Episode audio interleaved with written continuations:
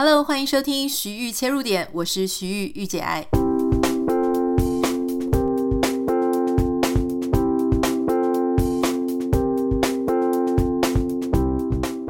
Hello，欢迎收听今天的节目。现在台湾还是农历过年期间哦。我记得我在这个过年前，我有在 Instagram 上面限时动态问大家说：“哎，如果说我过年的时候有继续更新 Podcast 的话，大家会不会来听啊？”那大家就很踊跃的在那边跟我投票哈，就说说会找时间听的大概有百分之七十，说不会忙到没空听的大概有百分之三十哦。所以呢，我就继续决定要持续的日更，想说一定要对得起大家。结果你知道怎么吗？我在这个啊、反正总之我就日更，但是我从后台看到这个数据呢，发现嗯，果然大家都是。心有余而力不足了哈，就是 过年的时候，果然收听的人就是明显的变少。不过这个不怪大家了，因为这个过年真的太忙了，因为要出去啊、出游啊，然后忙东忙西啊，看的这个聊天的时间啊，一起看电影啊，一起做各种活动时间很多。我觉得其实也是要鼓励大家哈，可以透过过年的时间，真的跟很少见的家人朋友们相聚。多多珍惜彼此的时光，没有听 podcast 没关系啦。我刚刚是开玩笑的哈。昨天有跟大家分享，就说我们美国这边发生枪击案，没有想到我这个节目一上传呢，诶，立刻事件就有了新的进展哦。因为有很多人关心这个事情，还有写信来问我说，嘿，有没有怎么样？要小心哦。呃，事情是这样，就是我这个节目刚上传不久嘛，好，在美国大概十点、十一点的时候上传，那。接下来大概在下午一点的时候，哈，这个嫌犯疑似嫌犯的这位先生，原本说什么三十到五十岁了，其实是一个七十几岁的老先生。那他的所开的这个白色厢型车呢，就被警察整个围攻了，哈。那警察攻上去之后呢，其实还没有抓到他，也还没有跟他真正的进行这个。非常火爆的场面哦，就听到一声枪响，这个嫌犯他就自己在自己的厢型车里面就自尽而亡了，就是自己射击自己哈，所以就死了。那他现在的这个变成说，其实现在进度就是警察要去确认一下他的犯案动机到底是怎么样。好，我们就是小小的跟大家 update 一下这一则新闻了哈，没有想到就是这么快的就、呃，这个嫌犯就。知道是谁哈？好，今天要跟大家聊的呢，这个话题是因为过年嘛，你知道过年就是每年一年一度的过年，就会有一大堆人在讨论说，哎呀，媳妇啊，回到婆家的时候呢，请大家不要问他一些什么样的问题啊，己所不欲，勿施于人哈。如果你不想要被问，就不要问等等的，或是长辈，请千万不要问一些。不受人喜欢的问题，我觉得长辈现在应该多多少少都有一些这样子的认知了啊。毕竟在媒体上啊，不管是 social media 或大众媒体，都一直不断的在报道说啊，年轻人真的很不喜欢你们问啊，赚多少钱啊，有没有要升官啊，有没有生孩子啊，生了一个有没有生第二个啊，巴拉巴拉巴拉，一大堆这种问题啊，千万不要问。但今天想要跟你分享的是啊，最近我在看这个中研院的网站的时候呢，我就发现诶，有一个蛮有趣的研究哈，因为这个名词我相信大家都听过，就是那种大家都听过，可是身边好像不是很常有实际的案例哈。这个词叫做“新不啊童养媳”，诶，我相信你一定有听过童养媳，因为以前的那种闽南语剧啊，或是一些乡土剧啊。可能你就常常会听到“童养媳”这个词，但这个“童养媳”呢，哈，它其实后面还有很多的一些研究跟相关的调查，而且你会发现说，诶，台湾其实也是有某一些地区哦，它是非常的普遍，可是其他一些地区呢，诶，其实就没有那么的多，没有那么的流行了，哈。我在看一个香港的新闻媒体的时候呢，他其实是提到说，事实上童养媳它是可以追溯到清代，因为清代呢，啊、在福建、广东的沿海地区人非常的多，可是能够耕作的地比较少，那所以很多住在当时住在闽粤一带的这些汉人嘛，他们因为要生活冒险，所以就搬到台湾来。那你要搬来台湾的人，一定是一些男性居多嘛，哈。所以来到台湾之后，哎，严重的影响这边的性别比例，男多女少。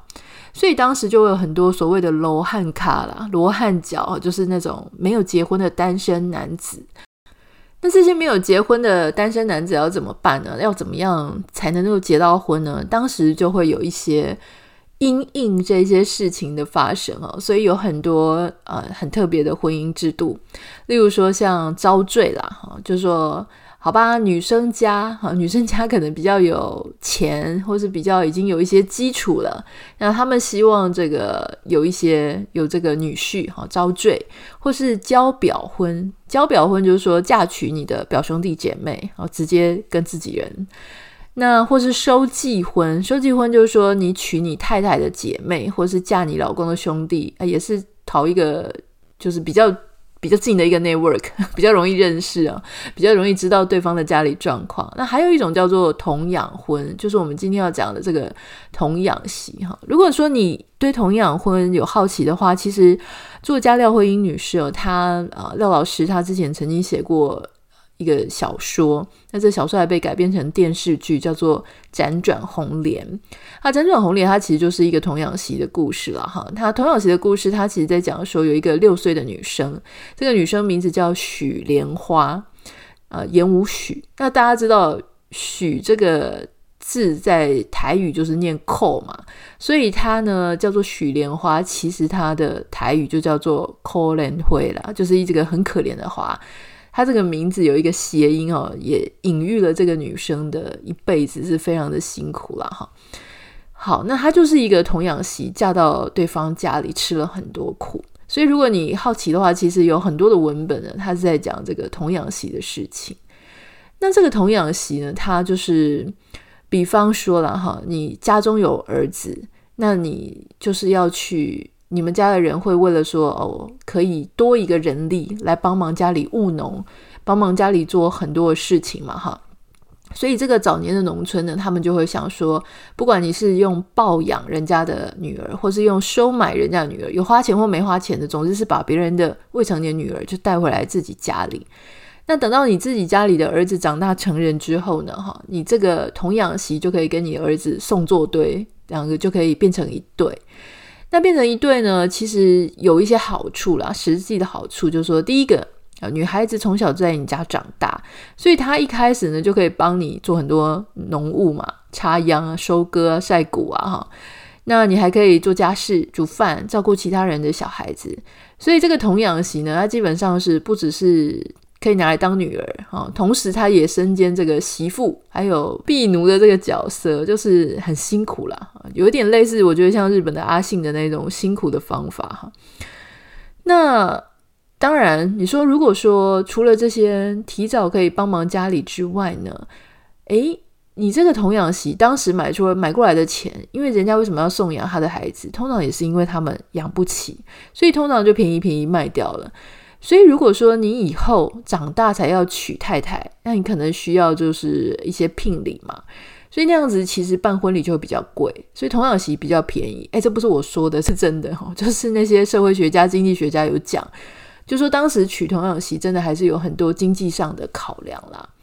那还有就是说，如果说小孩你的儿子长大之后呢，跟这个童养媳真的是很没办法相处，他也不想娶她。其实也是有这样子的案例的哈，所以那这个时候怎么办呢？好，你把这个女孩子养大了之后，儿子也不想跟她结婚啊，或是这个儿子突然就没了，这个时候呢，你就可以把这个童养媳好又外嫁出去，又赚一笔这个礼金，好，等于说啊，讲难听一点，其实这个童养媳在当时来说，对很多人家里是这种就是像投资一样的。所以你你可能会觉得说，是不是那种穷人家哈，就是那种比较乡下的啦，哈，比较不是那种都市的啦，比较没钱的才会有童养媳？其实不是哦，有钱的人家其实也还蛮流行童养媳的。那有钱人流行童养媳的原因啊，其实是就跟刚刚说什么经济上面的哈，完全倾向一方是不一样的。有钱人在选择童养媳原因呢，大概就是说啊，比方说提早可以在社会上的 network，或是在政治上彼此互相帮助。那如果对方呢，不要做生意啦，或是有一些财务啊要金流啊，哈，经济上呢，当然有钱人之间呢也可以相互支援。所以并不是说很穷的才会变成童养媳，有时候其实是有钱人家他也是有可能哈。所以。当然，其实另外还有就是，人家也讲说，有时候那种有钱人的婆婆，就是那个儿子的妈妈嘛，她会很担心说，比方说儿子娶了太太之后，哈，那他的心就到太太身上了。那这个婆婆如果跟媳妇之间的关系没有提早培养的话，媳妇还不算是自己的人，那这个儿子很有可能被媳妇抢走，对不对？而且儿子很可能就跟媳妇家家人比较好。所以这个婆婆就会担心啊，所以与其这样子，那不如先把媳妇指定好，然后呃让儿子娶自己指定的人，然后从他小时候我就眼睛盯着这个媳妇，我就让他知道谁才是家里的老大啊，或是说要跟他培养一些比较呃战友的关系，这样子儿子呢，就算结了婚娶了这个媳妇之后呢，他也不会变成外人。哇，我觉得这个就很 manipulate，就是。有那种，呃，家族要继续掌控他们的下一代儿子的感觉了。好，那根据这个中研院哈，这个研究员啊，兼任研究员庄英章教授呢这一篇文章，我待会会把这篇文章的网址放在我们的节目简介栏，如果你有兴趣的话，可以点进来看哦，他这个相关研究。那在这个庄英章研究员跟另外一位吴雅诗啊，他们在之前。去调查日治台湾的户口名簿，然后他们就去从这个户口名簿里面发现一些端倪嘛，因为就会发现说，哎，谁是因为童养的身份过来的？哎，结果后来嫁给了或是娶了自己的兄弟姐妹哈，他就发现说，在一八八一年到一九零五年哈，台湾的女性在童养媳的比例啊，你会发现哦，哎，原来是北台湾非常明显的。很多，最多的我看到是树林啊，树林就是台北县的树林，树林的郊外跟树林的街上，它几乎是超过百分之四十都是童养媳婚哦，就是那边的女生的第一次结婚，她基本上都是童养媳。啊，实定呢也有百分之二十五点九。那峨眉的客家庄啊，或是三峡啊，也都有两到三成这么多。那反而是南部的这个比例是稍微比较少哈。那所以你看，刚刚有提到说，因为当时大举的台湾移来台湾的人嘛，所以男多于女。那事实上，嗯，这个当时的台湾啊，其实也因为台北。在茶叶啊，或是樟脑这一些商品啊，就是让贸易非常非常的兴盛。所以那些刚刚讲说闽粤一带，它不是没有理由搬到台湾来的，因为那时候台湾的商业跟贸易其实是非常的发达，所以很多大量的外来的男性呢，他们就过来，所以导致说，嗯，就有可能发生这个事情。那。还有很多妈妈，他们就会担心说，你知道吗？竞争就变激烈了。如果说有一大堆台湾就已经很多男生了，结果现在又有一大堆外来的男生，很多的妈妈就会担心说，自己的儿子以后会找不到老婆啊。所以这个很多婆婆妈妈她就开始啊，就开始抢收媳妇大作战，怕以后儿子就是很难娶到太太嘛，所以他们就越来越向下扎根，所以就。开始好，比方说本来是从十七岁啦，然后就变十五岁啦，就变十三岁啦，就开始年纪越轻就注文，就说这个以后是我媳妇哦。那我觉得这个很有趣啊，勾起我想到一件事情，就是我小时候，我妈妈还是真的蛮多朋友哈，就会跟我妈讲说，哇，你女儿好可爱哦，这个我要注文哦，这医药温情部哦，就是要定下来说以后是他们家的媳妇哈。当时我就觉得很奇怪，我以为这个。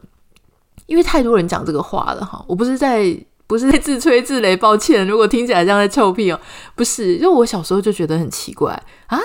难道这样子 order 就成交了吗？哈，就感觉好像放到购物车就可以 check out 的那种感觉，我其实很惊讶，因为我小时候不太懂，小时候很认真，想说真的吗？难道先抢先赢吗？我以后真的要嫁给对方？我连对方儿子是长什么样我都没看过呢。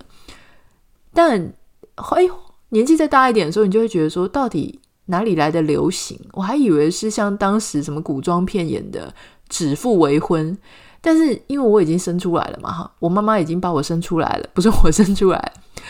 那我就觉得说，哎，这指腹为婚也太晚了吧？现在看到这篇文章，我才知道说啊，原来在阿嬷那个年代，或者阿嬷的上一代，就已经有这种童养媳注文的，就是小女孩以后要嫁到我家。就是这样子的文化，然后后来就整个在台湾呃全岛全境就是大流行了啦。所以就是因为有这样的文化，所以这样你看一代传一代，已经传到我们这一代了，居然还会有这种流行说，哎，这个以后给我当媳妇哈。你在美国就是应该是不太会听到这种事情吧？我我是没有听过人家就说哇，你小孩好可爱哦，以后给我当媳妇，或以后给我当这个女婿，好像比较少。好，那。这个童养媳的婚姻，你听起来好像很顺理成章嘛，哈，从小就在一起。可是如果你真的有兄弟姐妹，你就知道，因为他们来的时间、来的年龄真的太小了，小到其实应该还不懂男女之情，所以真的来天天生活在一起，其实就是兄弟姐妹。你可以想象，你跟你那个哥哥，或者你跟你弟弟啊，或者你姐姐、你妹妹，你可以想象吗？这种事情有时候太熟了。真的是没有那种火花哈，所以，嗯，根据这一篇这个中研院的文章，他提到说，事实上啊，并没有这么美好啊。这些童养媳的婚姻跟夫妻啊，他们就是真的就很像兄弟姐妹，所以你叫他要有什么性欲，真的是很困难哦。他们就没有把对方当成一个异性啊，所以甚至哈，就有很多那种父亲，他会拿着棍子守在。新婚的夫妻的门外啊，确定他们那一天有同房，好，所以说就是说，因为他们实在很不想，那就父父母还要在外面拿着藤条、拿着棍子在外面守门哈，所以这个就变成说，你知道后面呢，他们就去看说啊，去比较这些童养媳的婚姻，或是嫁娶的婚姻，或是遭罪的婚姻，这三种不同的婚姻哈。他们后来的离婚率到底是怎么样？好，后来他们就发现说，如果说结婚前八年啊，前八年，人家说七年之痒嘛，前八年最多离婚率的，你猜是是什么样的婚姻？前八年最严重的离婚哦，是遭罪的婚姻，就是那种男生入赘女生家。我觉得大概可以理解啦，因为如果说男生是遭罪女生家。嗯，女生如果觉得说啊，对方真的是合不来，或是说这女生的气焰，或是能够讲话的地位是比较高的，所以在婚姻不满意度上来说，她讲话的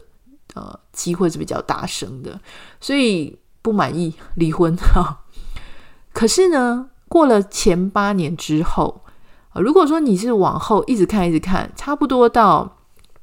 八年以后哈，你在这个。二十四、二十五年，从八年到二十四、二十五年结婚这个长度来说，离婚率最高的就变成是童养媳婚。